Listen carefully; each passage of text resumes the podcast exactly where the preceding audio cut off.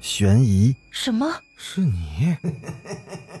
灵异，那个人他居然是飘过来的，他根本就没有腿。奇闻，三天后，警方找到了这辆三七五路公交车。惊别过来！别过来！别过来！别过来！欢迎收听《九黎怪谈》。Hello，各位听友，大家晚上好，欢迎继续收听《九黎怪谈》。咱们今天继续鱼圈怪谈三师娘。上回说到哪儿呢？上回说到这个阿七呀，为了这个三师娘，虽然是特别的害怕这个灵异麻将，但是他还是定了定心神，坐在了唯一的空位上。这打的第一局麻将，阿七就压了自己十年的寿命。虽然面前这三个人很古怪，但是他已经全神贯注的开始打麻将了。他慢慢的呢，就没了害怕的情绪。可第一局，阿七输了；第二局，又输了。这阿七呀，一连输了好几局，他整个人变得是十分的烦躁。这时呢，他突然就闻到在空气中有一抹特殊的香味，这阿七就忍不住深吸了一口气。这香味儿从鼻孔迅速的就渗透到了五脏六腑。那时候的阿七呀，整个人已经没有任何的浮躁情绪了。这阿七抖擞精神，继续打麻将。可这时呢，那个妖艳的舞女却说：“你已经没有了赌资了，你拿什么跟我们打呢？”可这阿七啊，已经完全的沉浸在赌博当中，完全的迷失了心智，只想接着赌，只想翻盘。为此呢，阿七就拿出了一个赌资，什么呢？就是三师娘的运气。为什么他能拿出三师娘的运气呢？这还得往前说。说之前啊，这阿七跟三师娘好的时候，俩人曾经一起去拜过神，他们求过呢平安符带在身上。这阿七也不知道什么时候把三师娘的平安符也拿在手里了。恰巧这会儿没有赌资了，这阿七呢就把自己和三师娘的平安符拿了出来，放在了桌上。他就说啊，再来一局。只见这个舞女啊是微微一笑，她说啊，阿七拿这赌资没问题，不过呢，他们的赌资也得变一下。如果这阿七赢了，那他们仨人啊就给这阿七一笔钱；但如果阿七输了，那么他们就会通过这个平安符抽取三师娘十年的运势。当时啊，这阿七为了开局是立马答应了，根本也没细听这舞女说的什么话。可第一局，他又输了；第二局呢，他倒是赢了。这时的阿七啊，整个人都陷入了狂喜的情绪。这舞女呢，就递给他一皮箱的钱。这阿七啊，是头一回看到这么多的钱，还大声的喊着：“这回算是发达了。”这回真的有钱了，可当这个阿七离开了那个地方之后，他来到大街上，这时脑子忽然就清醒了。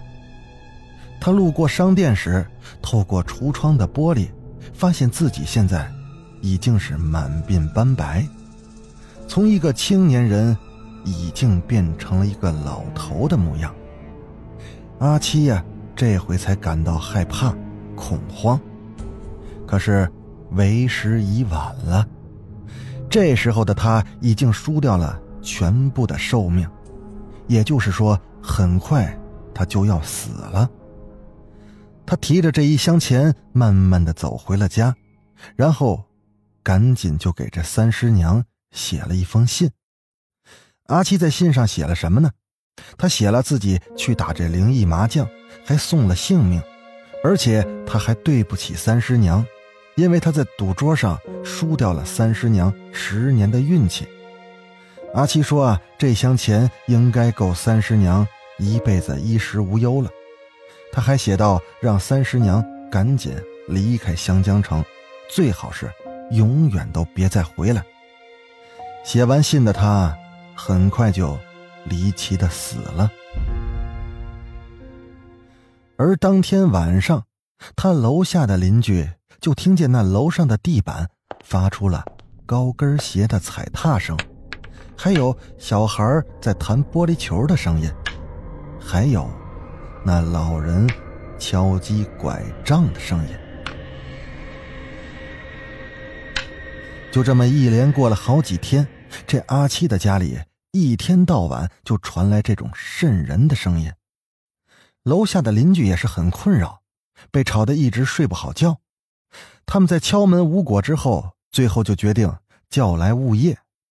当他们打开门，就发现阿七已经腐烂的尸体，看样子已经是死了好几天了。可奇怪的是，他的尸体并没有令人作呕的尸臭味，反而还散发着一股特别的清香。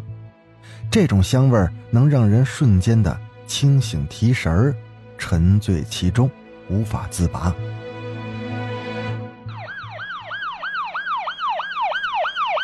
物业最终还是报了警，可当警察到了之后，却迅速的封锁了整栋楼。过了不久，一些特殊的人就来到了这儿，他们就是湘江城专门处理灵异事件的人。当这些人看到这阿七的信时，立即就传唤了三师娘。赶过来的三师娘在看到这一切之后，也是不相信阿七竟然已经死了。她在读了信以后是泣不成声，十分的难过。而处理灵异事件的人呢，指着那箱钱说：“虽然啊这是阿七留给他的遗物，但是他们必须得检查一下。”就在他们打开箱子时，一堆白花花的纸钱就飘了出来。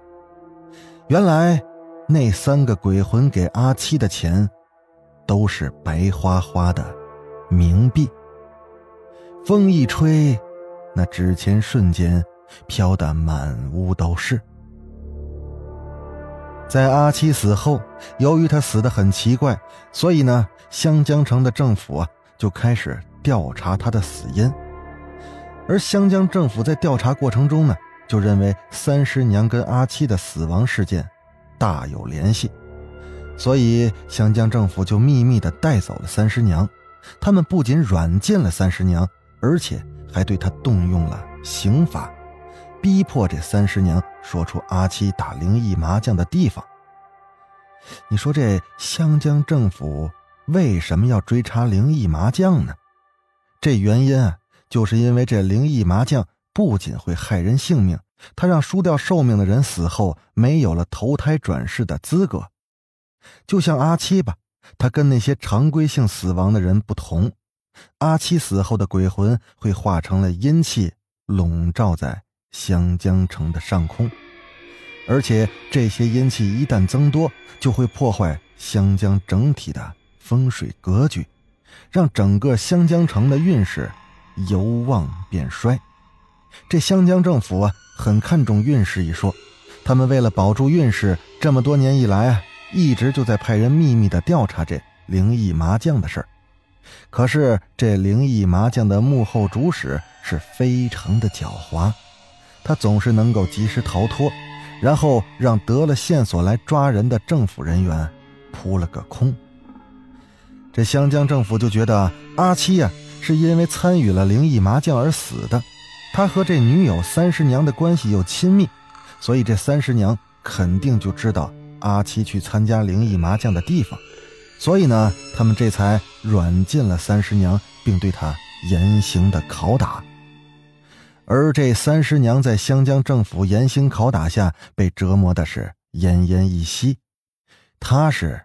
真不知道这阿七去了哪儿打的灵异麻将，可是人家湘江政府可不信，反而认为呢，这三十娘跟灵异麻将的幕后主使应该是一伙的，所以他们对这三十娘就用了更加严重的刑罚。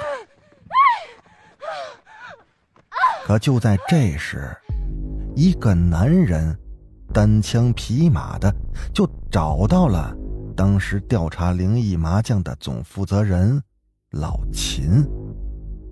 这男人是谁呢？咱们下集接着说。我是主播九黎香柳，那咱们就下集怪谈再见。